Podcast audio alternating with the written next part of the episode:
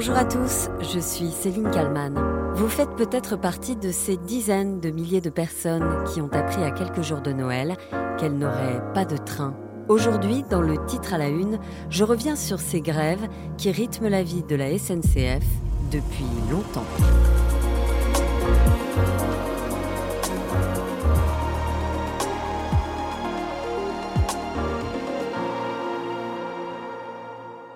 La trêve de la grève à Noël, pas à la SNCF. En tout cas, pas cette année. Ces derniers jours, 200 000 voyageurs ont reçu ce message type sur leur téléphone ou dans leur boîte mail. Votre train est supprimé en raison de mouvements sociaux. Échange ou remboursement possible avant départ. C'est ce qui est arrivé à ces voyageurs interrogés par BFM TV et qui se sont précipités en gare pour tenter de trouver une solution. Je suis très énervée parce que c'est non-stop, les trains sont hors de prix, ils sont les seuls en fait à détenir le, monopole du train, donc en fait on est dépendant d'eux et qu'est-ce que, qu'est-ce que je peux faire? Rien, à part subir. C'est une prise d'otage habituelle.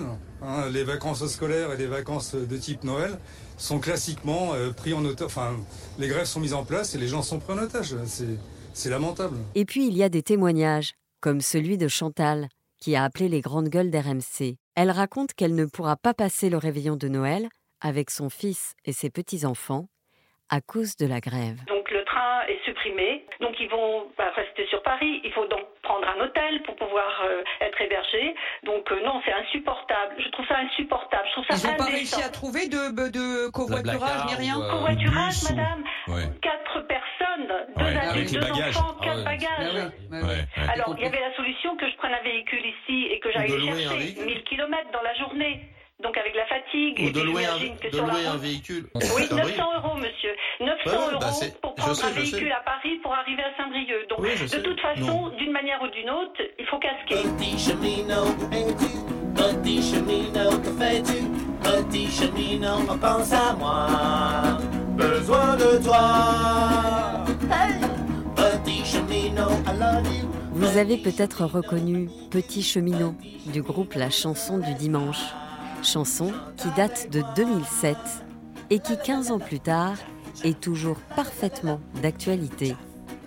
À l'automne de cette année-là, le trafic reste perturbé pendant environ 15 jours. Les cheminots protestent contre la réforme des régimes spéciaux de retraite. Réforme promise par le président d'alors, Nicolas Sarkozy. À la gare de l'Est, en fin d'après-midi, des dizaines de voyageurs prêts à partir si seulement ils avaient le moyen de le faire. On attend un train, hypothétiquement. Depuis combien de temps? Bah depuis une heure. Et la journée n'avait pas mieux commencé. 7h35, gare du Nord, un RER e pointe enfin le bout de sa motrice, lentement, très lentement.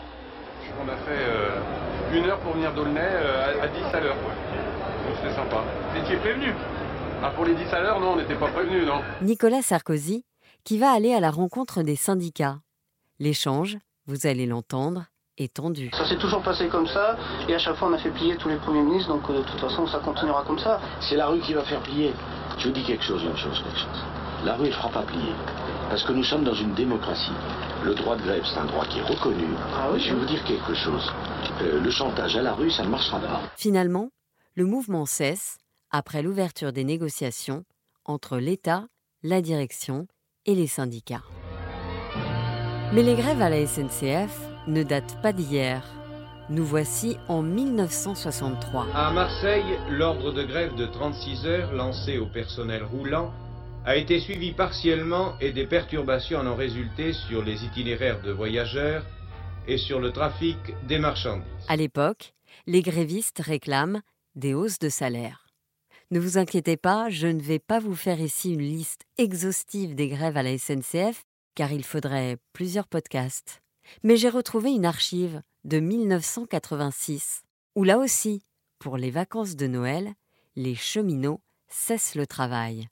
Les voyageurs sont exaspérés. Je vais à Macon, en fait du moins j'espère, alors si je ne peux pas partir, j'ai l'intention de, tordre le cou à la SNCF. Mais comment vous allez tordre le cou à la SNCF eh bien, au, 1er janvier, quand ils reprendront leur travail avec leur prime, et je suis décidée à ne pas payer mon train la prochaine fois, de me rembourser en nature tout le tracas que j'ai à cause d'eux. Fin 1986, début 87, la grève est longue. Le bras de fer dure plus de trois semaines. Jacques Chirac est Premier ministre, François Mitterrand président. C'est la cohabitation. À l'origine de la grève, une nouvelle grille des salaires et la dégradation des conditions de travail. Les cheminots finissent par reprendre le chemin des rails. Après plus de trois semaines de grève, les cheminots ont donc voté la reprise du travail. 68 voix se prononcent pour la reprise, 44 contre, 4 votes nuls.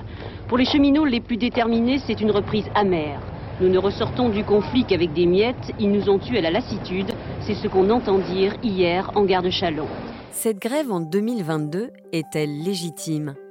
Un collectif composé de plusieurs centaines de conducteurs de train s'est organisé à l'automne sur Facebook, en dehors de tout cadre syndical. Ils ont entamé leur mouvement début décembre 2022 en déposant un préavis de grève pour le week-end de Noël. Mais la proposition de la direction ne leur a pas convenu. La revendication principale des contrôleurs porte sur la revalorisation de leurs primes de travail. Je repose donc la question, cette grève en 2022 est-elle légitime? L'éditorialiste de BFM TV Nicolas Dose y répond. Le droit de grève est absolument indiscutable. Mais en mai 1864, quand le député, rapporteur du texte, Émile Olivier, a écrit ce droit de grève, il a dit On fait grève contre son patron, pas contre la nation.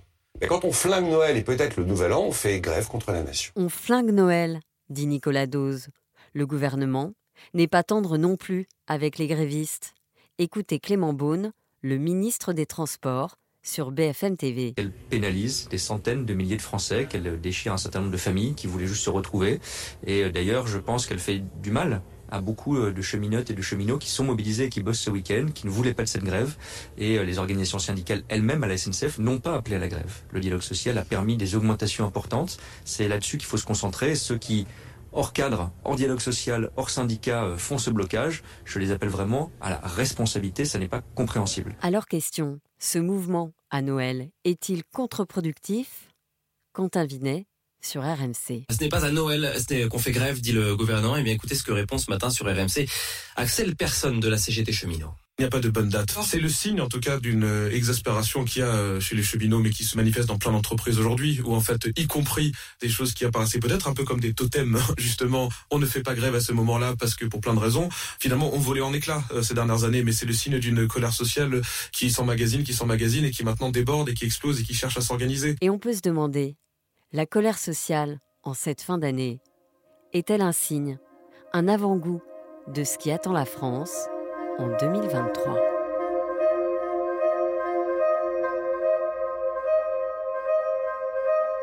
Bonjour Marie-Hélène Point. Bonjour. Vous êtes rédactrice euh, en chef euh, de La Vie du Rail. C'est un hebdomadaire euh, sur les, cheminots. En cette fin d'année 2022, la grève marque évidemment les esprits parce qu'elle se passe vraiment au moment de Noël. Est-ce qu'une grève à Noël, il y en a déjà eu auparavant à la SNCF Alors le grand public peut avoir l'impression que tous les ans, à chaque période de Noël, euh, les cheminots euh, font grève ou, menacent de faire grève. En réalité, euh, des grèves à Noël, il y en a eu très peu. Il y en a eu vraiment deux. Il y en avait eu une en 1986. Il y avait eu un grand mouvement, d'ailleurs, qui était parti un petit peu comme celui-là, hein, pas vraiment organisé par les organisations syndicales. Et puis, il y en avait eu un autre mouvement de grève, c'était en 2019. C'était au moment de, la grande réforme des retraites. Et là, il y a eu un grand mouvement de grève. Et dans ce type de mouvement, les cheminots sont vraiment très souvent à la pointe. Mais les organisations syndicales n'aiment pas du tout, enfin, agitent parfois la menace, mais n'aiment pas euh, qu'il y ait une grève à Noël.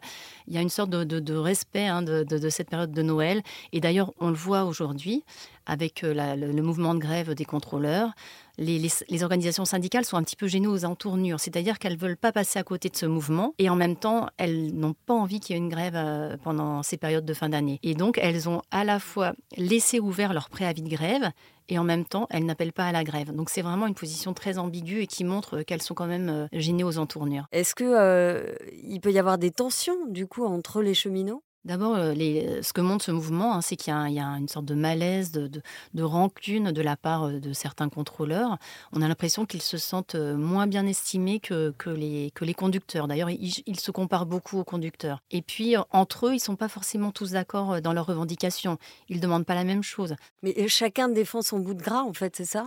En fait, euh, ce qu'on voit euh, actuellement, euh, depuis, et d'ailleurs depuis quelques temps, hein, c'est que ce mouvement donc s'est constitué en collectif, c'est-à-dire se méfier des organisations syndicales, aidé bien sûr par les réseaux sociaux. Hein. Les réseaux sociaux facilitent ce type de mouvement, et donc à partir de là, c'est très très difficile à, contrôler, et notamment pour les organisations syndicales qui n'aiment pas trop hein, que ça se passe en dehors de leur structure. c'est un mouvement qui est né sur Facebook. C'est un mouvement qui est né sur Facebook et qui a, vraiment réussi à rassembler pas mal de contrôleurs, puisqu'il y en a à peu près 3 1500 sur un, il doit y avoir plus de 7000 contrôleurs euh, à la SNCF. Donc voilà, c'est vraiment un mouvement qui ratisse large. Mais en même temps, quand on ratisse large et qu'il n'y a pas vraiment de structure euh, organisationnelle, c'est très compliqué euh, de fédérer et de savoir exactement, d'avoir de, dégager des lignes claires et donc de se mettre d'accord tous ensemble sur des mots d'ordre ou sur des revendications. Donc voilà, les contrôleurs dans le cadre de ce mouvement ne sont pas forcément tous d'accord entre eux, et ce qui rend la situation à dénouer très difficile pour la direction de la SNCF, mais aussi pour les syndicats. Alors là, c'est râpé pour Noël. De toute façon, c'est trop tard. En tout cas, le gouvernement, les syndicats essayent de sauver peut-être euh, le nouvel an, le week-end du réveillon. Exactement. Aujourd'hui, on, se dit que pour Noël, hein, c'est trop tard parce que quand la SNCF change son plan de, transport, il y a un moment où elle peut plus le changer. C'est trop compliqué. Hein. Le, système ferroviaire, c'est un monde complexe. On dit souvent que c'est du temps long.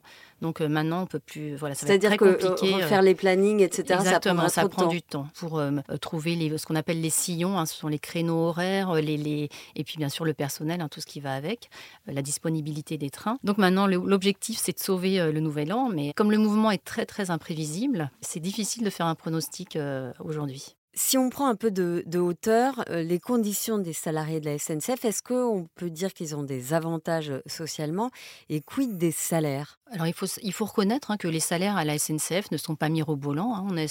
C'est souvent des salaires euh, qu'on pourrait qualifier d'ouvriers, d'employés. En fait, ce qui se passait jusqu'à présent, c'est que comme les nouveaux embauchés bénéficiaient d'un statut, avec pas mal d'avantages, dont euh, le, départ à la retraite euh, relativement, enfin bien plus tôt que, d'autres salariés du privé, mais aussi et surtout, et ça compte je pense, euh, des déroulés de carrière qui sont très codifiés.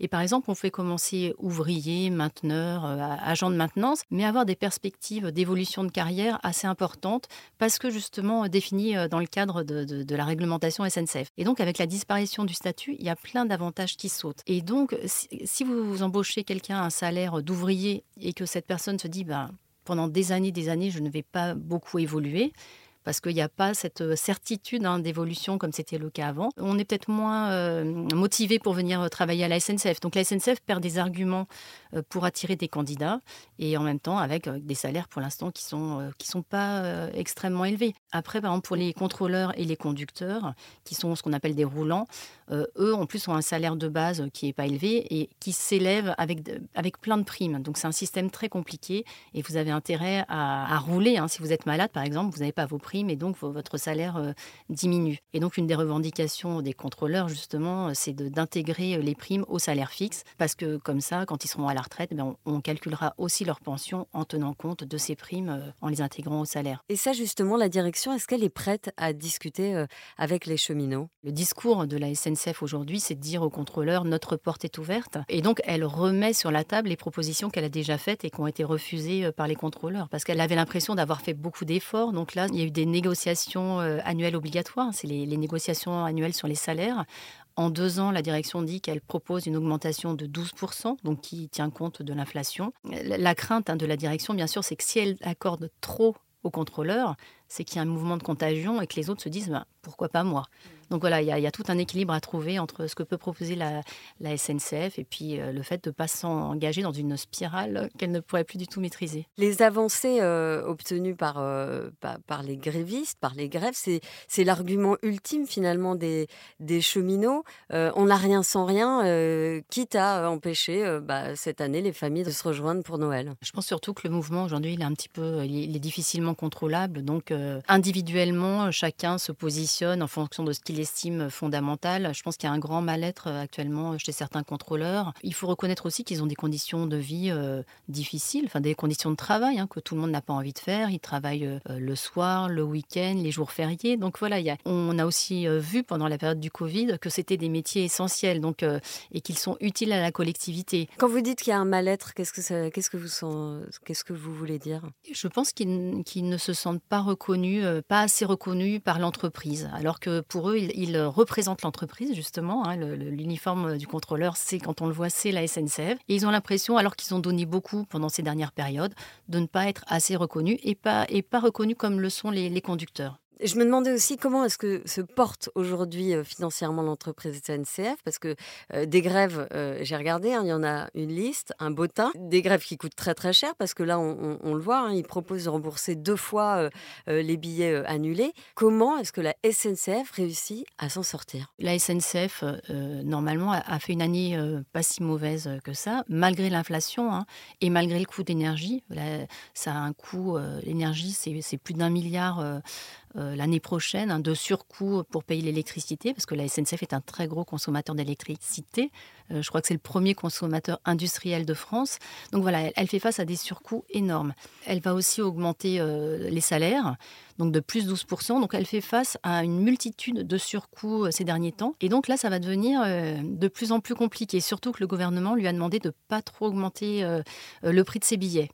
Donc il y a vraiment un, équilibre à trouver pour la SNCF entre ces surcoûts, la demande de hausse de salaire de ses salariés et le fait que le gouvernement euh, demande de ne pas trop augmenter les billets, puisque le but c'est de faire en sorte que les Français prennent de plus en plus le train. Vous le disiez au début de cette interview, il y a eu euh, deux grèves à Noël, c'est la troisième. Est-ce que ça peut être un avant-goût de ce qui attend euh, les Français, les voyageurs, ceux qui prennent le train? Est-ce que ça peut être un avant-goût de ce qui nous attend pour 2023 alors 2023 ça annonce aussi très tendu hein, parce qu'on sait qu'il va y avoir la présentation euh, de, la réforme des retraites euh, début janvier, normalement le 10 janvier. Et ça c'est vraiment un sujet ultra sensible à la SNCF et pour les organisations syndicales. Et d'ailleurs je pense qu'elles ont plus envie de garder des forces de mobilisation pour la rentrée 2023 que maintenant pour les fêtes de Noël qu'elles auraient plutôt tendance à, respecter et à respecter cette fameuse trêve de Noël. L'année 2023 s'annonce comme une année à haut risque. Ça risque d'être potentiellement explosif. Merci Merci euh, beaucoup, Marie-Hélène euh, Point, d'avoir répondu à mes questions pour le titre à la une. Merci à vous. Merci à Sophie Perwaguet pour le montage de cet épisode et merci à vous de l'avoir euh, écouté. N'hésitez pas à partager ce podcast autour de vous et à le noter sur toutes les plateformes. Je vous donne rendez-vous demain pour un nouveau titre à la une.